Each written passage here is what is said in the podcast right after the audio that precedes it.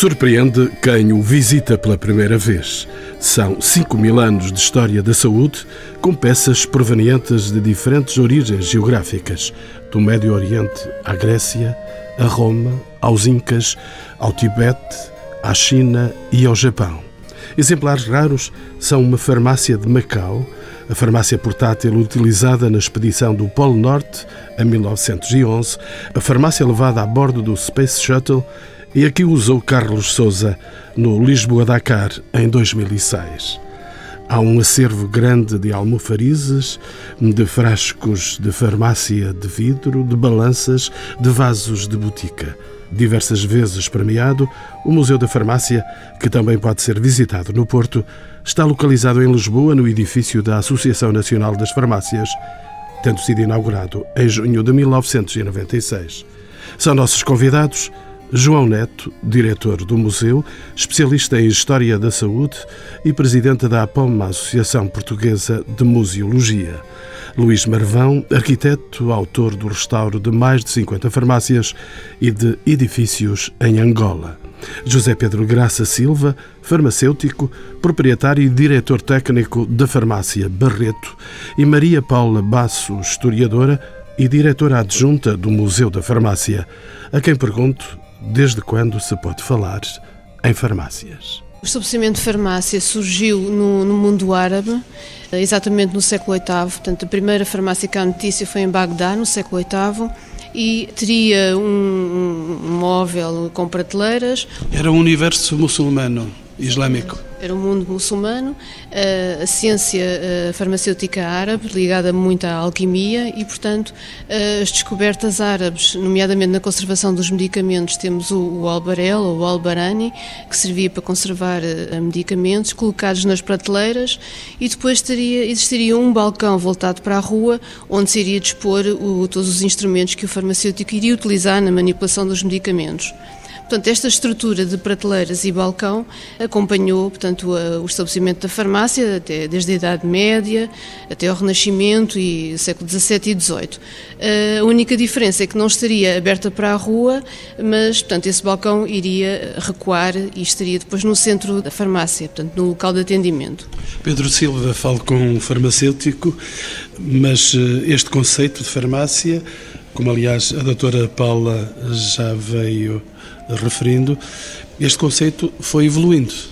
Ele evolui e democratiza-se, por assim dizer. O acesso das populações obriga a que este local, que até certo ponto era mais reservado e estava mais recatado, passasse a estar à disposição de mais pessoas, de, de que fizeram uso, que podiam entrar, que podiam perguntar e passou a ser também um centro de saúde, ou seja, um centro onde se podia esclarecer as dúvidas e, e, e levantar as questões prementes em cada momento. Isto vem assim até uh, ao, ao, estabelecimento século XVIII, XIX, onde começa depois uma manipulação mais exacerbada, um acesso mais fácil da medicação. Onde chegam as boticas, vamos dizer isso. Onde chegam as boticas. E com elas surge uma manipulação mais frontal. A farmácia expandiu-se, entretanto, doutora Paula Basso, quando as boticas dos conventos, e falamos entre nós, encerram com a extinção das ordens religiosas em 1834. Sim, exatamente. Portanto, as boticas dos conventos e dos mosteiros eram boticas que tinham um enorme património, mesmo a nível científico eh, eram muito mais desenvolvidas. Eh, a referir até a introdução dos medicamentos químicos pelo Dom Caetano de Santo António, na sua farmacopeia lusitana em 1711, e, portanto, com a extinção das ordens religiosas, todo esse património, todo o mobiliário, os balcões, os frascos, os instrumentos, são vendidos em leilão e comprados exatamente pelos boticários laicos que os vão instalar nas suas farmácias, que depois vão aparecendo um pouco por todo o país. Portanto, a nível científico, há o aparecimento do ensino superior em Portugal, a partir da reforma Passos Manuel, e, portanto, a farmácia laica desenvolve toda a sua atividade um, profissional e científica. Mas, uh, doutor hum, Pedro Silva, uh, nós sabemos que a farmácia se desenvolve em paralelo e uma vez mais a doutora Paula Basso avançava já com esta, com esta ideia e com esta referência da história. A farmácia desenvolve-se em paralelo com a evolução da medicina e com a preocupação com a saúde pública que emergiu na Revolução Pós-Industrial. Assim é, e ela, ao evoluir, torna-se mais acessível e aí, face ao aumento de procura, começam as farmácias a manipular numa fase pré-industrial e começam já a, a, criar os seus próprios laboratórios, que depois, pós-revolução industrial, vão originar os futuros laboratórios de medicamentos todos eles começam por sair dos laboratórios iniciais das farmácias de oficina. Que mudança então se operou, doutora Paula Basso, nas farmácias durante os séculos XIX e o século XX? Porque foram, eh, foram mudanças substanciais. Na farmácia surgem duas zonas distintas, uma zona de laboratório e uma zona de atendimento ao público. Muitas vezes essa zona de atendimento estava eh, separada do laboratório por uma, por uma armação de, de, em madeira esculpida ou em ferro forjado e, portanto, o interior da farmácia o público não, não, não penetrava e não, não conhecia. Nós estamos aqui no, no museu e, naturalmente, até podemos estender os olhos para exemplos que estão aqui à nossa volta. Exatamente, portanto, nas prateleiras estariam os potes de, de faiança, os frascos de farmácia com rótulos e a pouco e pouco essas prateleiras vão se enchendo com as especialidades farmacêuticas, que eram os medicamentos produzidos nas próprias farmácias, eh, portanto nos, nos pequenos laboratórios ou já em, em fase de industrialização, já, já no século XX. Portanto, surge também a publicidade, com os cartazes, com os folhetos uh, distribuídos à população. Surgem outras zonas, como outros produtos vendidos nas farmácias, como a puericultura, uh, cremes de beleza, pastas de dentes, portanto, atendimento também às mães, aos bebés, portanto, toda uma série de produtos que surgem também de novo na farmácia. Doutor João Neto, e surge também um produto que se chama tertúlias. Criam-se tertúlias à volta deste espaço, espaço para sanar o corpo e espaço também para algum alívio do espírito através da comunicação, através das tertúlias. Bem-vindo aos Encontros com o Património.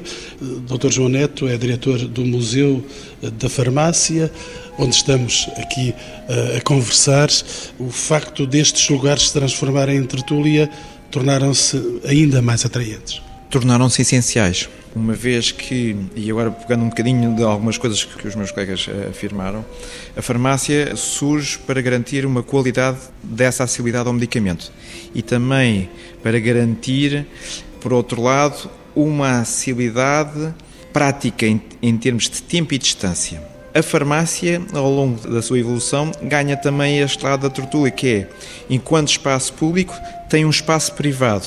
E esse espaço privado tem a ver não só com um local, que era geralmente o escritório, mas também um local onde as pessoas iam para falar dos seus problemas. As tertúlias das farmácias acabam por muitas vezes estar ligadas desse espaço privado a um espaço de debate, debate cultural, desportivo. Nunca podemos deixar de referir que os estatutos do Benfica surgem nesse ambiente de tertúlia de uma farmácia, da farmácia Franco. Muitas das convulsões, revoluções, conspirações, reflexões político estão dentro das farmácias e vemos que é aqui o papel que muitas farmácias e muitos farmacêuticos vão ter ao longo desta história de Portugal, mas sobretudo do século XIX, que esse espaço público pode ser transformado num espaço privado exatamente para debate, para reflexão, para ações depois, umas menos violentas e outras mais violentas que estão ao longo da história de Portugal. Para além das boas ações praticadas pelas farmácias, gostaria de saber do Dr. João Neto quando começam em Portugal as preocupações com a salvaguarda do património associado às farmácias. Começa a expandir-se esse património. Essa salvaguarda tem origem, provavelmente, no início do século XX. Nós tínhamos aqui um caso, que é o caso do, dos nossos vizinhos espanhóis, em que houve sempre ali uma preservação da, não só da história, mas também do património material. Essa situação, no caso espanhol, foi muito forte com o surgimento e o desenvolvimento da Guerra Civil e os farmacêuticos portugueses sempre tentaram fazer algo, mas só em 81, quando o Dr. Salgueiro Bassi e a direção da ANF tomaram conta de um projeto de que é nesta altura ou tudo se pode perder, é que nós começámos a ter uma política estruturada, uma estratégia estruturada para o desenvolvimento do património farmacêutico. É do estrangeiro que vem esse elan para protegermos aquilo que é património nas farmácias? É, é, claramente. É um desejo externo, mas que rapidamente os farmacêuticos, devido à sua também acessibilidade e ao seu conhecimento com outros colegas europeus, não podemos esquecer que 72 há aqui uma grande reunião de, de, farmacêuticos em Portugal. 1972. Que marca exatamente uma grande aproximação entre realidades diferentes, um Portugal diferente e um conjunto de países que têm democráticos, mas que têm uma linha de programação da preservação do património. E 72 é, torna-se num momento importante, exatamente para o Dr. Salgueiro Bassi e para todos os seus colegas, de que seria necessário preservar essa memória histórica. E que tipo de património chegou aos nossos dias? O conjunto da própria farmácia, portanto, todo o seu mobiliário e alguns, de, alguns artefactos que acabaram por eh, estar muito ligados ao próprio colecionismo da arte. Portanto, os potes de farmácia, as famosas mangas, os famosos almofarizes, acabam a partir do século XIX, devido exatamente à extensão das ordens religiosas, levaram também a um colecionismo destes objetos enquanto objetos de coleção e de arte. E que coleções são mostradas, existem, quer em Lisboa, quer no Porto? O museu tem aqui um conceito mais alargado, portanto, a existência daí a criação do museu foi para permitir não só a apresentação do património farmacêutico português, mas também é isso que a associação se torna diferente de todos os outros projetos mundiais, foi a preocupação de apresentar uma coleção que apresentasse ao público as diferentes abordagens que o homem teve ao longo do tempo na tentativa de curar o, o, cidadão, que é esse o nosso grande objetivo na farmácia, é uma vida destinada a salvar a vida e a promover a saúde dos nossos uh, dos cidadãos. Portanto, e o museu torna-se exatamente esse caso único em Portugal de ser o único museu de história universal e uma história ligada à saúde. Todos os objetos que o homem tem tido ou tem utilizado para essa cura estão presentes no Museu da Farmácia. Eu sinto que os ouvintes deste programa, dos Encontros com o Património, estão carregados já de curiosidade para conhecerem por dentro este museu. Eu vou conceder-lhes esse privilégio de, através das ondas da rádio, nós podermos ver o que se passa cá dentro. Vou convidar o Dr. João Neto, que é o diretor do museu, para me fazer essa mostra, esse caminho guiado para eu poder trazer aqui à nossa conversa do melhor. Hei de voltar depois hum, desta visita que vamos já fazer, eh, hei de voltar aqui a esta mesa para então falar com um dos convidados que ainda não entrou em programa, eh, é o arquiteto Luís Marvão que há de falar-me de projetos de reconstrução de farmácias que lhe passaram pelas mãos e sei que mais de meia centena, mais de 50 farmácias estiveram já sob a mira e sob a imaginação e a criatividade do arquiteto Luís Marvão. Mas vamos sair então para esta visita pelo interior deste museu. E o cimo de uma escada traz-nos sempre imagens reconfortantes, os antecedentes primitivos. O museu desenvolve-se por um percurso eh, cronológico. Sempre o conceito que eu e a doutora Paula colocámos foi sempre um, um, um conceito de que todas as civilizações são importantes na conquista da cura e, claro, essa conquista começa exatamente com as primeiras sociedades organizadas, quando o homem também começa a organizar é a natureza e a adaptar essa natureza à cura. Pronto, o museu, no outra fase... Transporta-nos logo, logo, para, o, para o universo árabe. E, sobretudo, mostrar que a cura e a preocupação dos farmacêuticos não se limitou apenas à existência da nossa presença na Terra, mas também no mundo para além da morte. E o sarcófago que nós temos mostra exatamente essa preocupação da saúde para além da vida terrena pois todo um conjunto de deuses e demónios e de recipientes que estão ligados à, à prevenção e à própria cura e todo um conjunto também de recipientes que levam a essa manipulação e conservação. Saliento uma das receitas mais antigas do mundo, uma receita com a escrita cuneiforme, no qual afirma e mostra a importância que a cerveja tem para a saúde de todos nós. Chegamos ao Império Romano, o Império Greco-Romano Portanto, temos aqui, daqui duas pilares da civilização e aqui vemos também muito o lado do bem-estar, os recipientes que serviriam exatamente para a conservação do bem-estar, os cosméticos, os perfumes e depois, novamente, a importância, aliás, que a serpente vai ter enquanto símbolo da profissão, enquanto conhecimento e, e, e, esse, e esse rejuvenescimento que a farmácia bem quer para todos aqueles que vão às nossas farmácias. Esta beleza aqui perpassada por estas cerâmicas? Nós eh, estamos num tempo, e aqui o meu colega Dr. Pedro Silva poderá até explicar, estamos ainda numa altura em que o recipiente também tem que comunicar. O recipiente tem que dar também uma informação adicional à pessoa que o leva, ou aquilo que é para que serve, ou uma força adicional. Hoje, a caixa não comunica, não dar uma força adicional ao seu medicamento. O que está ali é o valor do medicamento. Doutor Pedro Silva, com certeza que publicidade ainda não descobriu isto ou já descobriu? Já algumas formas elas, ela tem assumido, não no valor intrínseco da embalagem, mas eh, no valor do, do produto. Hoje referenciamos o valor do produto. Estávamos numa época onde o, o intrínseco, o que estava lá dentro, não, não tinha um poder fácil de representar. Então, a indicação do objeto que o continha conferia-lhe a ele esses poderes. Estamos a ver vasos com a forma de uma perna, de um pé, estamos a ver vasos com a forma de uma senhora. Havia já aqui um transmitir do próprio conceito e do próprio cura através do próprio recipiente que a continha. Passamos eh, frente eh, a este espaço, doutor eh, João Neto.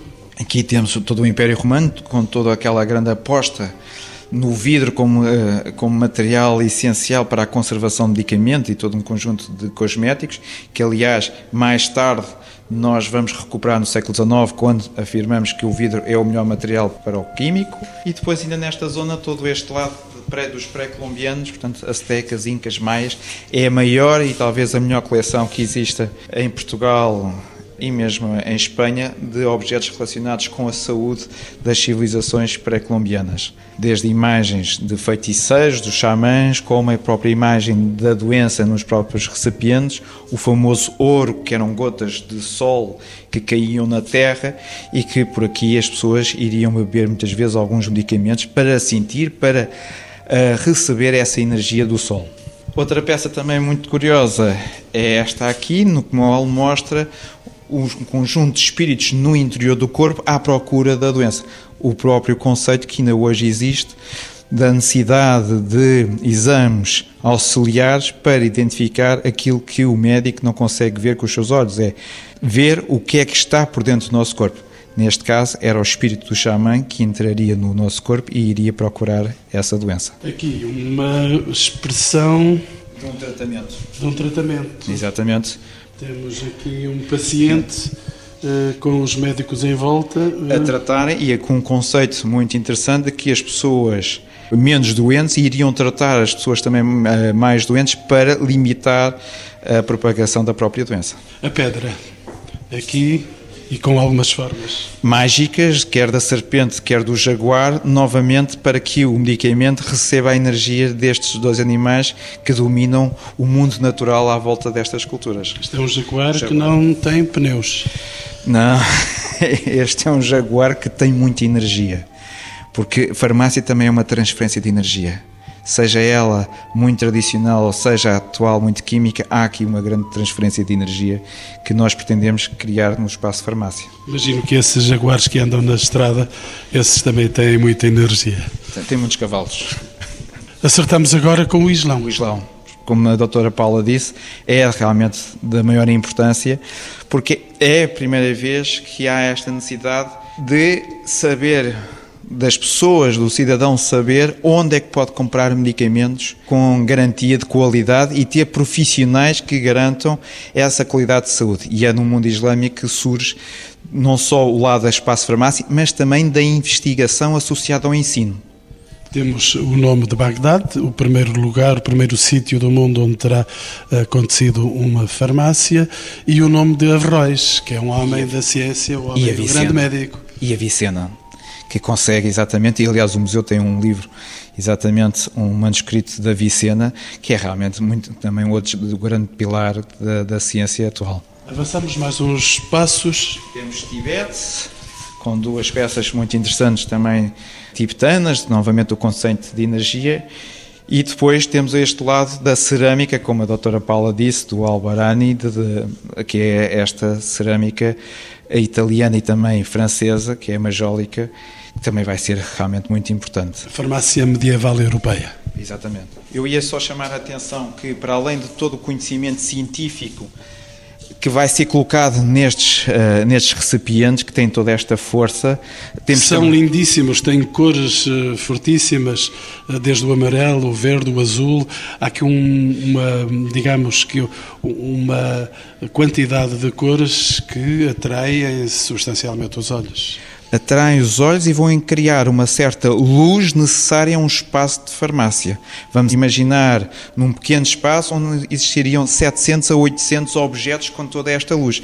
E não podemos esquecer o seguinte: estas cores são cores do Renascimento e os próprios grandes mestres não iam à farmácia não apenas para comprar medicamentos, mas iriam também para adquirir toda aquela química que seria depois transportada para fazer os pigmentos e as cores dos grandes, uh, dos grandes uh, obras plásticas do, do Renascimento. E depois aqui um lado que é a pedra filosofal, porque farmácia também tem este lado do sobrenatural, com este magnífico, esta pedra de Goa, um medicamento feito por jesuítas, pelos farmacêuticos jesuítas, que é a verdadeira pedra filosofal. E aqui um espaço a importância que os descobrimentos vão ter, não só do ponto de vista da aproximação com outras culturas, mas também de todo aquele manancial de novos medicamentos, de novas substâncias que vão ser trazidas para a Europa e para Portugal. Marfim. Democratização. Os portugueses foram os primeiros a democratizar o uso do marfim, que era utilizado apenas pelos Césares, e temos aqui alguns exemplos em Almofariz e Inemas. E depois a, farmácia portuguesa. Com esta... Já com os sinais da nacionalidade. Temos aqui a coroa, a coroa, porque desde a nossa história, é, por acaso é muito particular. As nossas famílias reais acabaram sempre por ter um boticário e uma boticária para a secção feminina e para a secção masculina. Só mais tarde é que se democratizaram. Não, isto era um cuidado muito específico que, aliás, o poder teve sempre a necessidade de garantir a sua saúde. Daí ter sempre junto de si quer médicos, quer farmacêuticos para garantir exatamente essa situação. A farmácia no barroco uma expressão também uh, a acompanhar a designação de barroco na sua pintura. E não só, é, é novamente o surgimento da ciência dentro da mente das pessoas, as pessoas voltam outra vez a acreditar na ciência e devido aqui, exatamente a estes belos exemplares do início da microbiologia, porque é neste final do século XVII, século XVIII, com estes exemplares, que, são, que é o início da descoberta dos micro-organismos, que nós vamos passar exatamente a identificar a causa e, e, a ciência nunca mais vai deixar de estar ligada ao microscópio e, ao, e à eficácia desse combate à doença. Muitas formas e expressões de microscópio. Exatamente, se querem metal, ainda querem pele de raia, tubarão, aqui uma pistola, porque infelizmente. Uma pistola numa farmácia? Porque infelizmente as farmácias sempre foram assaltadas por causa de, neste, nesta altura, por causa das especiarias e do açúcar, portanto, e o farmacêutico tinha de ter sempre esse cuidado, não só de vender os seus produtos, mas também a sua vida. Doutor Pedro Silva, isto não me surpreende? Uma, uma, uma pistola aqui, uma espingarda, uma arma de defesa? Não, vamos ver. O comércio é sempre uma zona, uma porta aberta. Hoje em dia, nas nossas sociedades, temos, temos eh, instituições que nos eh, protegem, que nos fazem a salvaguarda do património. Não é? Penso que em épocas onde, ou em situações onde estavam mais recondidos, estavam mais, sempre foram objetos da cobiça do alheio. E hoje são? Penso que ainda continuam a ser.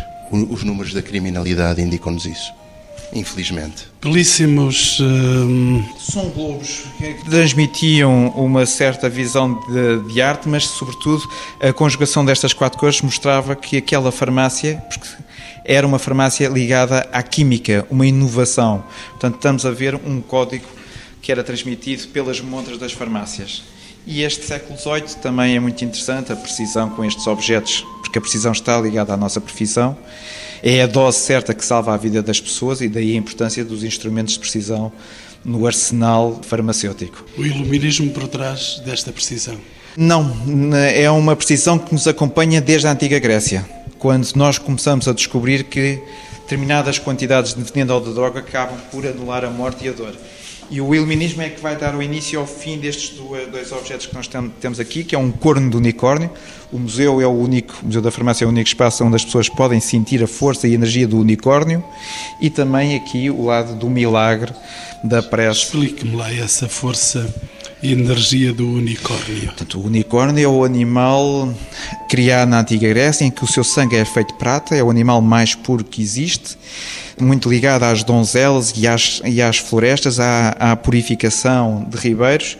Claro que numa sociedade em que a farmácia a química não está totalmente eficaz, as pessoas vão ter que agarrar a esta situação que é ter dentro de alguns medicamentos pasta de corno ou mesmo raspas de corno de, de unicórnio. Vamos deixar ficar o unicórnio em paz e eh, temos sulfur. Sulfur, que o Dr. Pedro poderá falar mais desta substância que era muito utilizada para, para o tratamento de doenças de pele. Um, o enxofre e as águas sulfuradas que a panágio das nossas termas, acaba depois por entrar na farmácia com o isolar do enxofre e a utilização dele não só em algumas patologias, não é? em algumas doenças que elas vão surgindo, como também como em, em, em tratamentos de afecções da pele. Doutor João Neto, aqui, caixinhas. Farmácias portáteis. Novamente, a questão essencial que é a acessibilidade ao medicamento. Portanto, o farmacêutico tem que ter consigo uma caixa bem preparada, porque ele tem sempre duas certezas quando é chamado para ir à casa da pessoa. Não sei o que é que vou encontrar, nem sei se tenho tempo para voltar atrás para ir buscar os medicamentos corretos aí a energia ligada à farmácia, a eletricidade. A eletricidade sempre foi um espaço, uma área em que quer os gregos, quer os romanos utilizavam para o tratamento de problemas de articulações ou musculares. E depois aqui todo este lado da Toda esta beleza toda esta beleza. Atenção, a arte sempre esteve na farmácia, sempre esteve. Só quando talvez a partir dos anos 60, em que o medicamento químico vai assumir e a química vai assumir um papel devastadora no, no, sucesso do combate é que a farmácia deixa de ter este lado artístico, que é esta decoração, quer do rótulo, quer da própria pintura dos seus objetos de conservação. E uma belíssima avestruz, a verdadeira pomada de... Da avestruz, que é uma das peças raras que existe ligadas à farmácia cubana, talvez a razão de ser do presidente Fidel Castro ter esta longevidade tão grande como nós hoje conhecemos. E entramos na África, um continente carregado de doenças carregado de doenças e também carregado de toda uma ligação mágica a essa doença e à cura. E aqui o museu tem alguns desses objetos, sobretudo aqui o lado do voodoo, que mostra exatamente essa força que o sobrenatural e a magia têm ainda no continente africano. Exploradores, temos aqui um conjunto de exploradores que mostram também a importância que a farmácia vai ter para o desenvolvimento dos impérios europeus do século XIX. E talvez agora aqui a peça mais importante da nossa coleção, que é uma cultura de penicilina feita e assinada pelo professor Fleming. A penicilina continua a ser uma das maiores revoluções da arte de curar e da conquista da saúde por parte da humanidade. Assinado pelo próprio... Pelo próprio Fleming, assinado e feito pelo próprio Fleming. A tuberculose, aqui assinalada, foi uma das dores de cabeça deste país? Começa no século XIX e a tuberculose tem aqui um aspecto muito importante. Para já, é uma doença que vai marcar toda a sociedade ela passa por todas as classes sociais e é a primeira vez que toda a sociedade vai se reunir para combater essa maleita. E isso, a tuberculose mostra esse lado da necessidade, muitas vezes, que a sociedade tem de se reunir para se juntar para combater um mal que afeta a todos. E vamos descer agora para o primeiro piso. Doutora, venha até aqui que eu quero começar a falar consigo. E agora, eh, no primeiro piso, visitamos o segundo piso, subimos, descemos, é mais fácil descer do que subir, já lá dizia antigamente o poeta.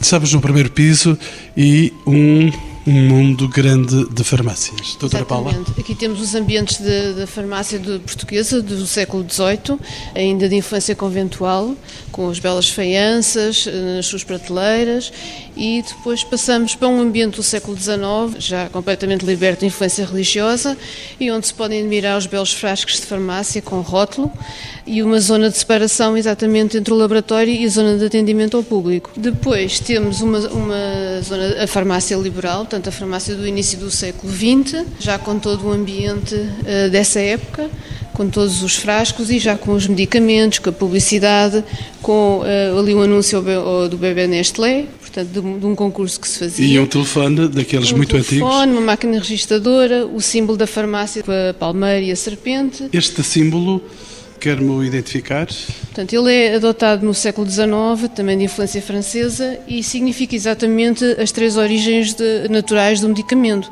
A palmeira, o reino vegetal, a serpente, o reino animal e a, a terra, o reino mineral. Isto para dizer farmácia que vem diretamente do francês? Exatamente, farmácia o PH. com PH. Farmácia com PH, exatamente da origem da, da palavra francesa. E na sequência das boticas. E muito bem, da sequência das boticas. E nesta zona da farmácia do século XX temos um laboratório, cada vez se torna mais importante na, na, farmácia, e onde se produziam, por exemplo, as hóstias, com o pó medicamentoso no seu interior, eh, as pílulas, os injetáveis, as pomadas, os xaropes, portanto, tudo era produzido eh, no laboratório eh, farmacêutico. Há também a entrada das mulheres na profissão farmacêutica, que se faz no início do século XX, só nessa de, ocasião? Sim, só através da entrada das universidades, na Universidade de Coimbra e do, e do Porto. E depois temos um laboratório de análises clínicas, ao sangue, a águas, aos vinhos, e temos aqui também os medicamentos antigos produzidos pelas farmácias portuguesas.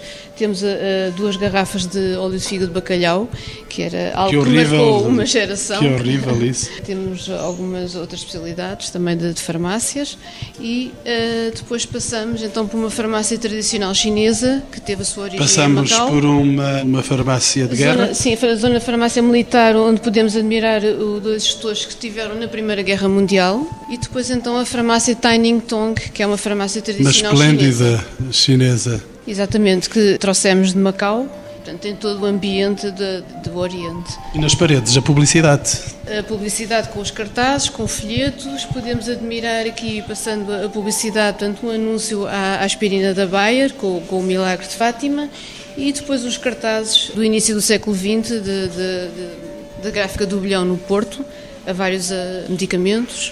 A Vic Vaporup, aqui temos o, anúncios às algas mineromedicinais que eram anunciadas como sendo poderosamente radioativas e depois terminamos esta, esta visita com o primeiro computador utilizado nas farmácias em 87. Mas resta-nos ainda aqui um canto deste museu porque aí chegaremos ao espaço. Exatamente. Terminamos a visita uh, no espaço com os kits de medicamentos que foram oferecidos pela NASA ao Museu da Farmácia e que viajaram no Space Shuttle Endeavour em dezembro de 2000 e que serviram os astronautas que vemos na fotografia com alguns problemas de saúde como insónias, dores de cabeça, dores de ouvidos, Portanto, o nariz tapado são mais ou menos estas eh, as doenças do, que os astronautas sofrem no espaço. E aqui olhar já para o futuro. Ovelha Dolly e vacinas eh, comestíveis. Isto são alguma, alguns de, uh, resultados da investigação que se está a desenvolver. A genética e a clonagem. Exatamente, exatamente. Portanto, terminamos com um olhar para o futuro,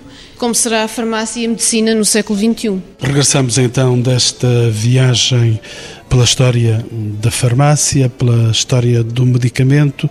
Chegamos aos nossos dias, depois de termos perpassado também pelo espaço. Estamos aqui outra vez nesta tertúlia. Tinha prometido a presença do arquiteto Luís Marvão, ele está aqui comigo. O Sr. Arquiteto fez recentemente o projeto para uma das farmácias mais antigas da Baixa, na cidade de Lisboa, a Farmácia Normal, fundada em 1890. Como é que conciliou as exigências que se colocam à conservação e à modernização das farmácias? Bom, depois deste, deste percurso que fizemos aqui rápido sobre a história da, da farmácia, percebemos a grande responsabilidade que temos todos nós, que continuamos a tentar fazer a história, digamos, em cada uma das nossas áreas e na forma de tentar conciliar todas estas, estas questões que se nos levantam hoje. Nomeadamente, vivemos atualmente uma, uma época de regulamentação em que tudo é regulamentado e, portanto, podemos ter eh, alguma dificuldade em conseguir conciliar a história com as exigências que hoje o mercado e a civilização nos exige, nomeadamente requisitos que temos que cumprir com o funcionamento da farmácia, exigidos pelo Infarmed, pelas boas práticas da farmácia, etc. Portanto, eu posso só enumerar aqui três ou quatro questões que, que, podem criar algum conflito entre como é que se consegue adaptar eh, uma farmácia antiga às necessidades que temos hoje. Por exemplo, a Onde é que mora a liberdade do arquiteto? Exatamente. Portanto, isso é um, é um desafio muito grande, nomeadamente esta farmácia que eu fiz. Além do, do edifício estar classificado, eu tinha também os móveis existentes na farmácia classificados pelo, pelo IGESPAR e portanto a minha quer dizer a minha liberdade de intervenção era muito reduzida e portanto limitou-se quase que a trabalhar ao nível técnico portanto proporcionar boas condições de, de, de acessibilidade de segurança de comunicação de iluminação. de iluminação. Hoje é necessário que a temperatura e a umidade sejam controladas é necessário comunicar eh, de uma forma fácil com o utente, permitir que o farmacêutico tenha um, condições, eh, digamos, de poder conversar confidencialmente com os utentes. Portanto, há aqui uma série de, de questões que foram levantadas e que penso que se terá conseguido resolver, mas enfim, com, com, uma ginástica muito grande. Uma farmácia normal é uma farmácia normal. É uma farmácia normal. É uma farmácia que teve como base uma farmácia que existia há mais de um século, mas que procuramos, tanto eu como o proprietário da farmácia, a proprietária da farmácia, que o utente tivesse a sensação de estar a entrar numa farmácia atual, com uh, as formas de atender e de proporcionar uma relação com o utente perfeitamente atual e dentro das legislação, da legislação que o Infarmed preconiza, digamos. Sr. Assim. Arquiteto, deixe-me saber também do Dr. Pedro Silva, ele é proprietário de uma das mais antigas farmácias existentes em Lisboa, a Farmácia Barreto, fundada em 1876. É já do outro, do outro século. Uh, Porquê que manteve essa farmácia tão antiga é um prodígio da natureza. Não, é sobretudo um grande privilégio.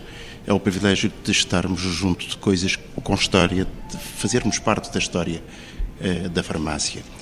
As farmácias são estabelecimentos privados e, como estabelecimentos privados, vivem muito do, dos seus proprietários e da, das ideias deles o nós nos revelarmos ou nos identificarmos com um espaço, um espaço agradável, onde nos sentimos bem, onde é sobretudo uma, uma obra de arte, é para nós um prazer, é um grande prazer ser proprietário daquela farmácia. Isso é que é também um lugar eh, onde os clientes, as pessoas que ali chegam, se sentem bem porque entram num espaço de comunicação. É isso que acontece? Entram num espaço de comunicação, num espaço de saúde, num espaço de diálogo, num espaço em que elas próprias se identificam. O cliente, neste caso o utente, ao entrar na farmácia, apropria-se da própria farmácia. É a minha farmácia. Eu pertenço, ou aquela é a farmácia onde eu vou, onde eu estou. Identificando-se com o espaço, com o mobiliário, então também com os profissionais que lá trabalham. É um local de confiança para além desta sua farmácia, que é muito antiga, das mais antigas por aqui, há mais farmácias antigas no país, Dr. Pedro? Ah, uh, Lisboa tem, e esta zona, a zona do Chiado, tem o privilégio de ter várias ainda em funcionamento e de porta aberta. O Porto tem também, creio ser mais de uma centena, o número de farmácias ainda antigas que conservam o seu espólio. Doutor João Neto, este seu museu é um espaço de património e ele próprio terá a função de ser proteção do património que são as farmácias. São exigências eh, postas ao seu trabalho. Claro, e agora eu disse exatamente ao meu e ao nosso trabalho enquanto meu e da Paula meu e dos farmacêuticos e meu e de todos aqueles que têm trabalhado para a preservação do património. É realmente um espaço em que, como até já foi aflorado, o museu não se limitou apenas à coleção e à exibição destes artefactos. O museu, eu e a Paula, sempre colocámos aqui uma outra questão que é o serviço. Por isso é que ele não é, não é meu nem é nosso, é de todos aqueles que sentem essa necessidade de preservar e de conhecer a história e o seu património. Por isso é que há uma necessidade também de divulgar, de sensibilizar para este património, doutora Paula. Exatamente, portanto, o museu teve o início numa circular enviada em 1981 pela direção da ANF a todas as farmácias, solicitando a doação de todo o património, desde mobiliário, a frascos, a potes, a almofarias, a todos os instrumentos. E essa circular teve uma, uma, uma, aceitação enorme e, portanto, o museu nasceu exatamente da recolha de todo esse património e é possível exatamente pela vontade dos farmacêuticos que nos doaram património e que neste momento nós mostramos e exibimos aqui no, no Museu da Farmácia. Alguns riscos também para um museu que está aberto, que tem eh, custos. O futuro não será o mais brilhante, se calhar. Este é um projeto de uma classe, de um setor que apostou na sua história e no seu património, que não pediu ajudas a ninguém senão a eles próprios. Portanto, tal como existe neste momento, e todos nós sabemos, um período de crise, essa crise afeta todos os setores e essa situação pode vir a afetar também o próprio museu, mas convém esclarecer que é um projeto sem ajudas externas, é um projeto que foi criado apenas pela vontade, pelo dinheiro das próprias farmácias. Quais são os maiores desafios que se colocam a este património? E para finalizar a nossa conversa, pergunto ao Dr. Pedro Silva, proprietário de uma das mais antigas farmácias. Quem não conhece a história corre o risco de repetir os mesmos erros. Eu penso que todas as farmácias aqui têm o seu património. Raveiem-se neste espaço. Este museu é a nossa própria memória, é a memória de uma classe, é uma classe que pretende se firmar no futuro, no presente, que pretende abrir-se. O museu é o nosso museu no sentido de que é a nossa história. Nós, enquanto farmácia, revemos-nos neste espaço.